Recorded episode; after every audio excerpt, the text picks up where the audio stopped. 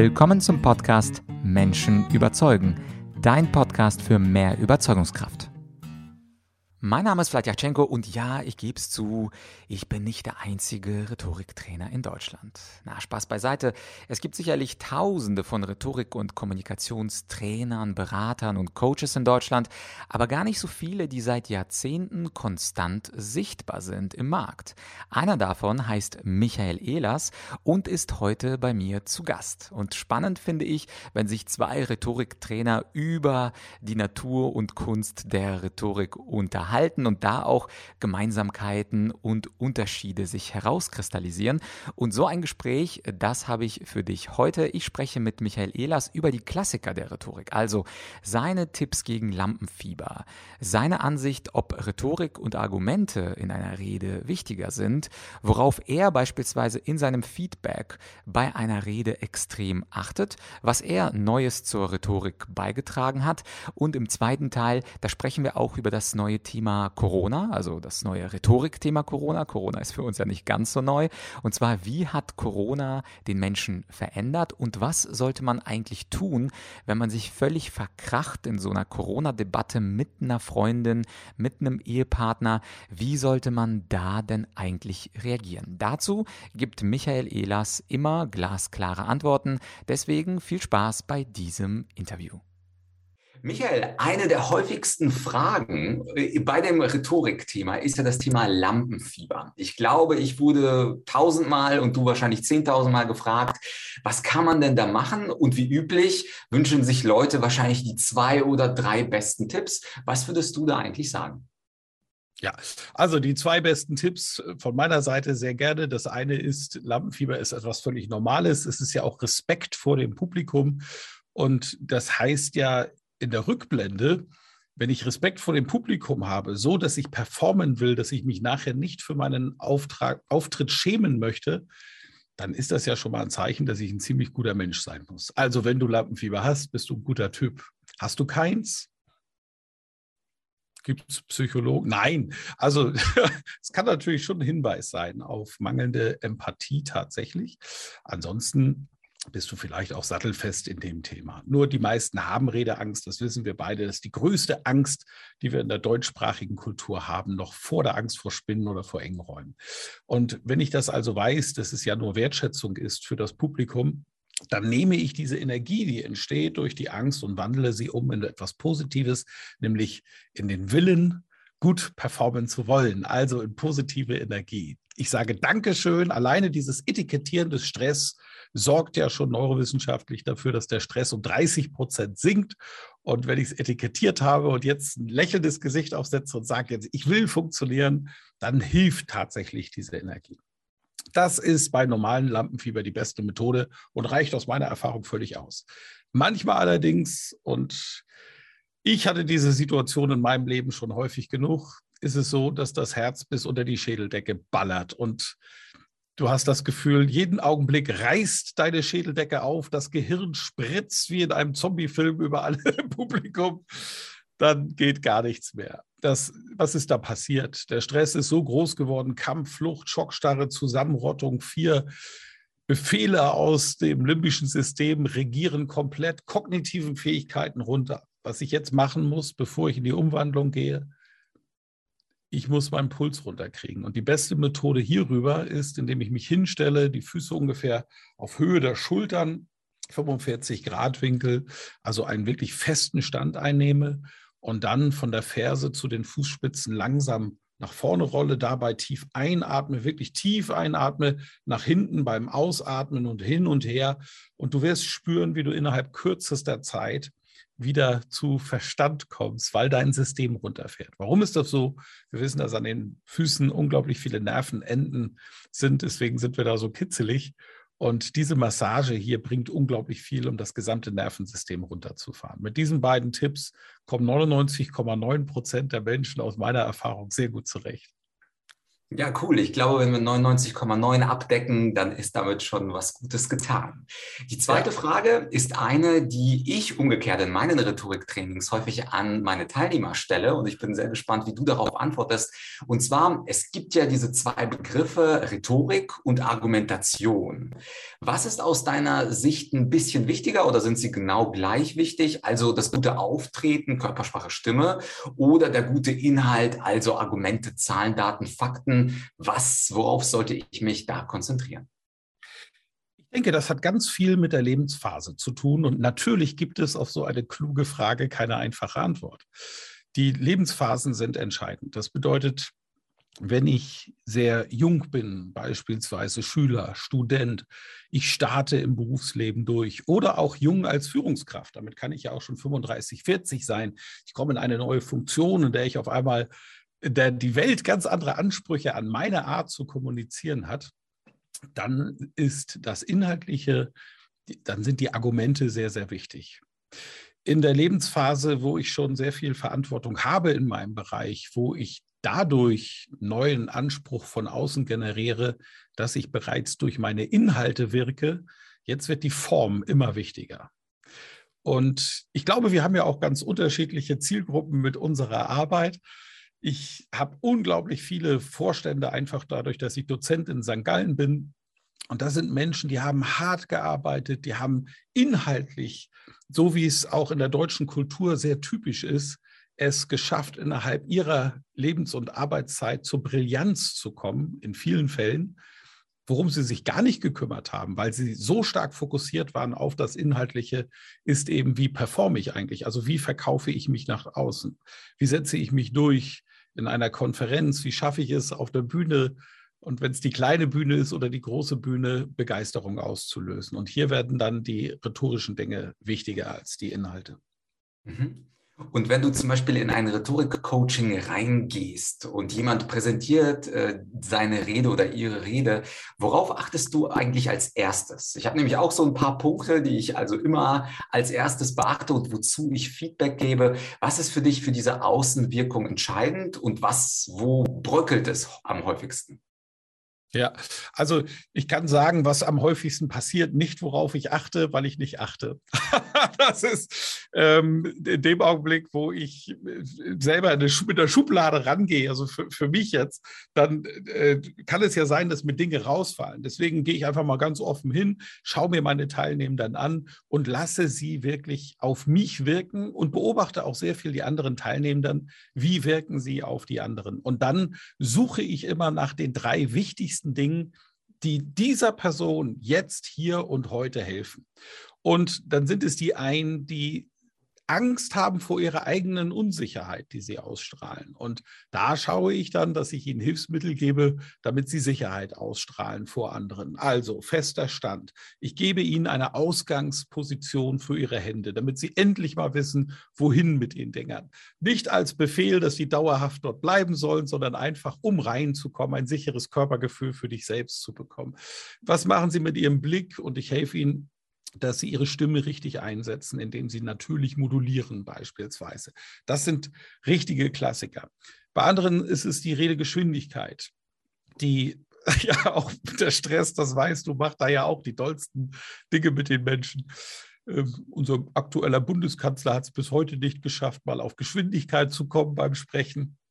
Andere dagegen kriegen unter Stress auf einmal so eine Fahrt, dass sie sprechen, wie sie denken. Sie denken sehr schnell und das drücken sie dann auch entsprechend aus. Und das wird dann für die Zuhörenden im Dauer der Vortrag ist irgendwann total unverständlich.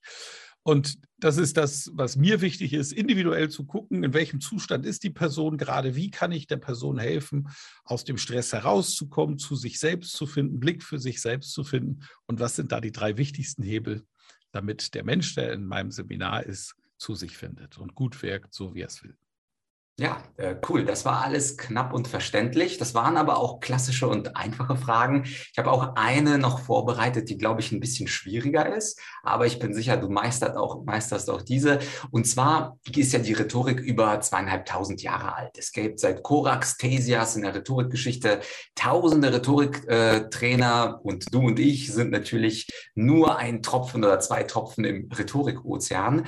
Aber jeder Rhetoriktrainer, ich denke mal, jeder Gute versucht etwas etwas Eigenes zur Rhetoriktheorie, zur Rhetorik insgesamt beizutragen. Und äh, bei dir im Hintergrund, da sieht man ja auch dein Buch Rhetorik und du hast ja noch ein paar andere geschrieben. Gibt es etwas, also gibt es ein Konzept, ein Wort, irgendein Modell, was du erfunden hast, beziehungsweise worauf du besonders stolz bist, was die Welt, die jetzt Michael Ehlers nicht kennt, was die Welt aber kennen sollte und dazu, dazu trägt natürlich dieses Interview bei.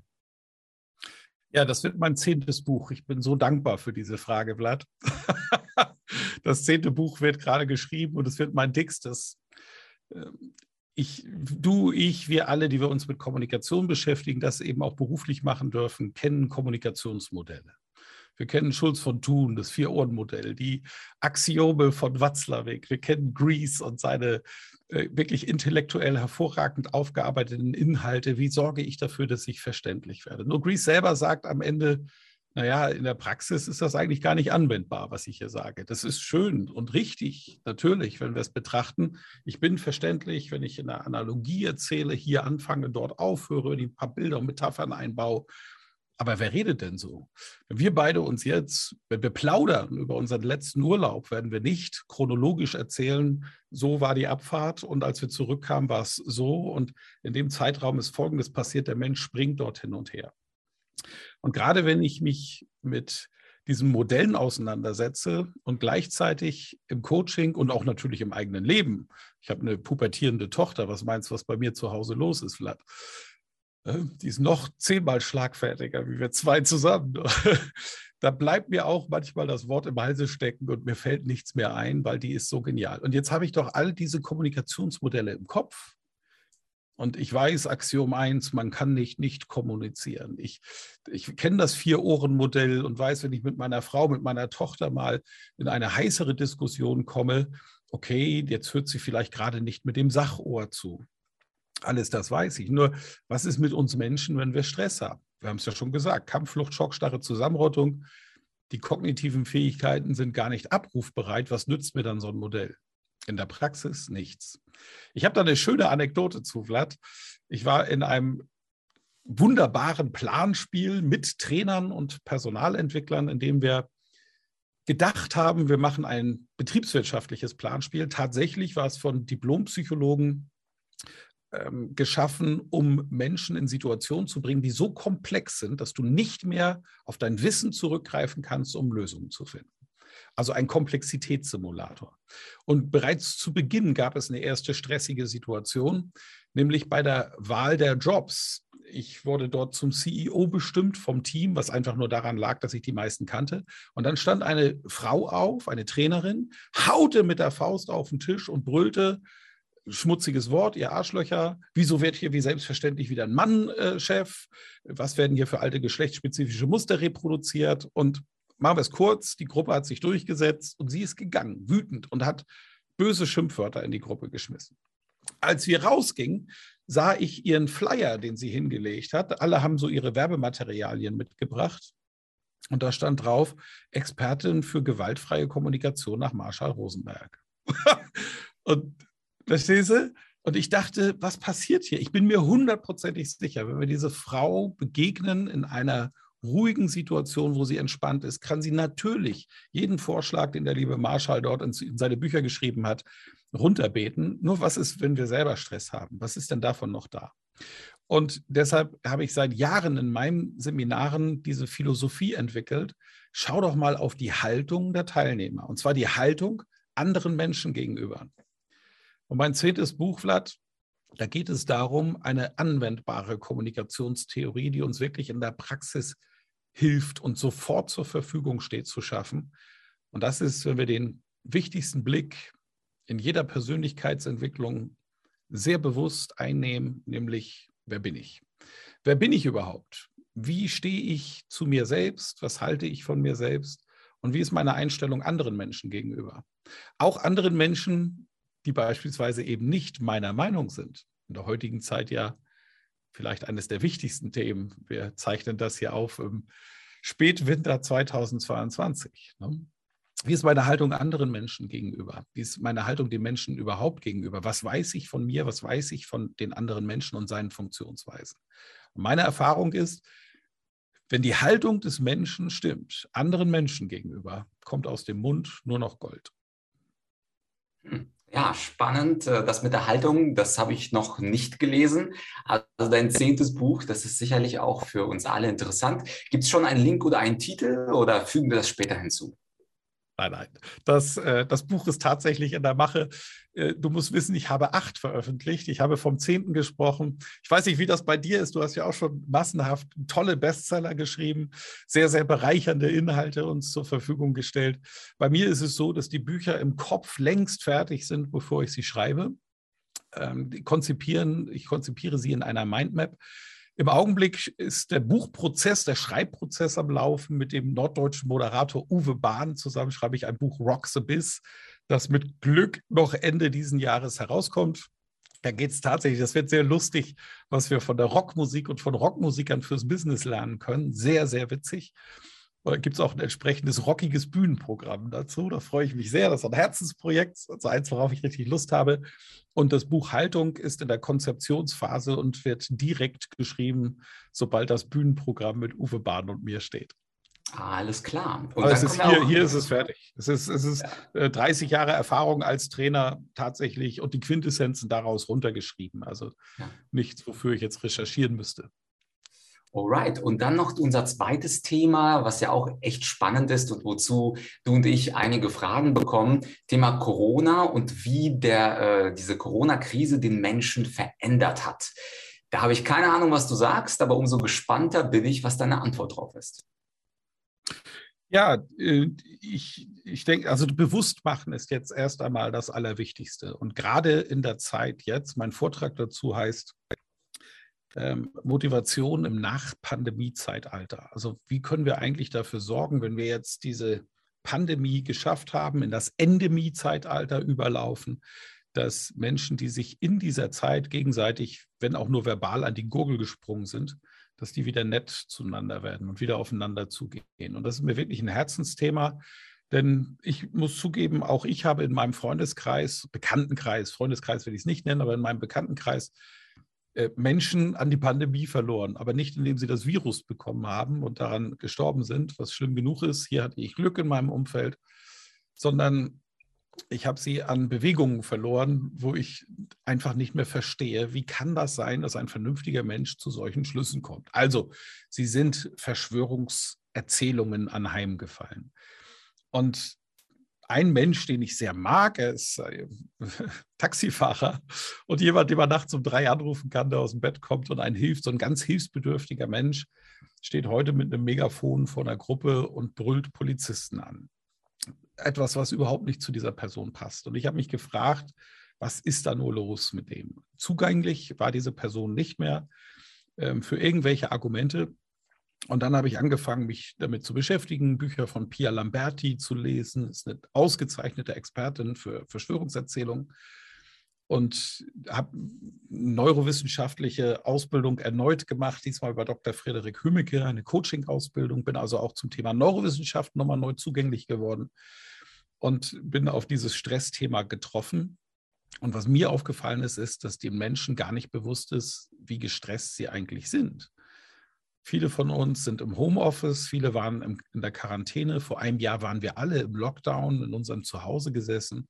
Und dieses Zuhause ist natürlich irgendwie heimelig und schenkte uns auch in der Vergangenheit immer diese Sicherheit des eigenen Umfelds. Ich weiß, was hier passiert, ich weiß, wo was ist. Das Zuhause ist der Inbegriff von Sicherheit. Im Lockdown ist es allerdings anders, weil da draußen etwas rumschwirrt, von dem wir alle keine Ahnung haben und selbst die bestausgebildeten Virologen immer noch in der Findung sind, zu erkennen, was macht dieses Ding eigentlich, dieses Coronavirus und vor allen Dingen seine vielen Mutationen, die danach entstehen. Wir wissen und spüren durch die Zahlen, dass sich alles verändert. Dieser Blick aber erst einmal in uns selbst zu fragen, was macht eigentlich diese Zeit gerade mit mir?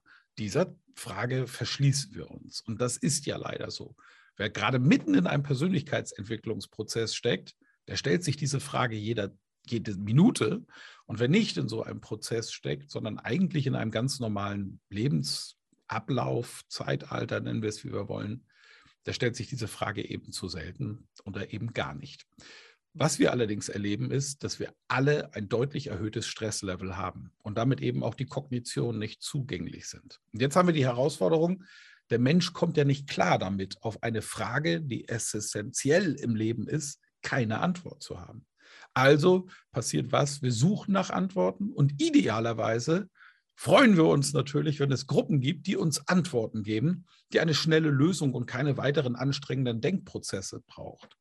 Und jetzt sind wir schon in dieser Welt angekommen, in der sich ein paar namhafte, ja auch Doktoren und Professoren eine goldene Nase gerade verdienen, indem sie den Menschen völligen Unsinn erzählen, aber genau wissen, dass es diese Zielgruppe gibt, die dankbar sind über einfache Antworten. Nur diese einfachen Antworten sind natürlich nicht hilfreich, wenn es darum geht, in eine vernünftige Lebensplanung zu kommen und vor allen Dingen auch seine zukünftige Karriere weiter zu planen, denn was ich auch weiß und erlebt habe in meiner Kundschaft, ist, dass manche Menschen sich so an dieser Erzählung verloren haben, dass sie ihre Karriere für die Zukunft komplett versaut haben. Und das ist schade. Also gilt auch in dieser Zeit, in sich zu gucken. Und du merkst, damit schließt sich auch der Kreis wieder zu meinem zehnten Buch und dem Thema Haltung. Wie ist meine Haltung anderen Menschen gegenüber? Ich finde es wichtig, dass wir auf die, die in der Vergangenheit sich dazu hinreißen lassen haben, vielleicht ja auch in der Öffentlichkeit, in Facebook oder anderen sozialen Netzwerken, völligen Unsinn zu erzählen, Zugang zu ihnen zu finden und einfach auch mal einen Haken daran zu machen und zu sagen, das ist die Geschichte. Aber lass uns doch mal schauen, wie wir ab jetzt vorankommen. Das ist sehr, sehr wichtig und wird eines der elementarsten Themen aus meiner Sicht für die nächsten Monate und vielleicht sogar Jahre für uns, denn die Pandemie hat uns alle verändert. Und äh, dazu dann eine letzte Frage, Michael. Wir erleben das alle, die Spaltung in Maßnahmenbefürworter, Maßnahmenkritiker, beziehungsweise Leute, die Corona für gefährlich halten und Leute, die Corona für eine Grippe oder vergleichbar mit einer Grippe halten. Wenn jetzt diese Spaltung da ist, nennen wir sie ganz kreativ, Person A und B waren gut befreundet, aber jetzt äh, sind sie in diesen zwei Lagern. Was würdest du für einen praktischen Tipp geben, äh, wie sie miteinander sprechen sollten und sagen, sagen wir, das sind jetzt nicht beste Freunde, ich glaube, beste Freunde kriegen das hin, sondern es sind gute Bekannte, die sich einmal im Monat mal bei einem Bierchen oder Weinchen treffen. Was gibt es da in der Rhetorik, dass man den anderen sozusagen nicht mit Steinen bewirft, sondern wie sollte man in so ein Gespräch dann reingehen? Ja, den einen Gedanken muss ich noch ergänzen, nämlich beste Freunde gehen ja aufeinander zu. Es sind Freundschaften zerbrochen, sehr gute und jahrelang und viele Ehen sogar geschieden worden. Also nur, um die Dramatik noch mal ein bisschen in die Höhe zu treiben. Ne? Im Normalfall ist es natürlich so, dass man aufeinander zugeht. Und das ist der Punkt, auf den anderen zugehen, sich Fragen zurechtlegen und wirklich mit der Haltung hingehen, ich will dich verstehen. Und ich kann ja schon vorher wissen, dass ich mit dem Ergebnis nicht, nicht zufrieden bin oder nicht davon begeistert bin, was der andere sagt. Aber es geht wirklich darum zu verstehen, wie kommt er zu dieser Lösung. Und jetzt nicht besser, besserisch sich hinzustellen und zu sagen, ich weiß es aber besser. Der Experte hat dies gesagt und folgender jenes. Dafür sind wir alle in einer Zeit, in der wir zu wenig klare Antworten haben. Und jetzt sind wir natürlich auch bei einer der Hauptproblematiken der Wissenschaft an sich einer der essentiellen Bestandteile der Wissenschaft ist die Falsifikation.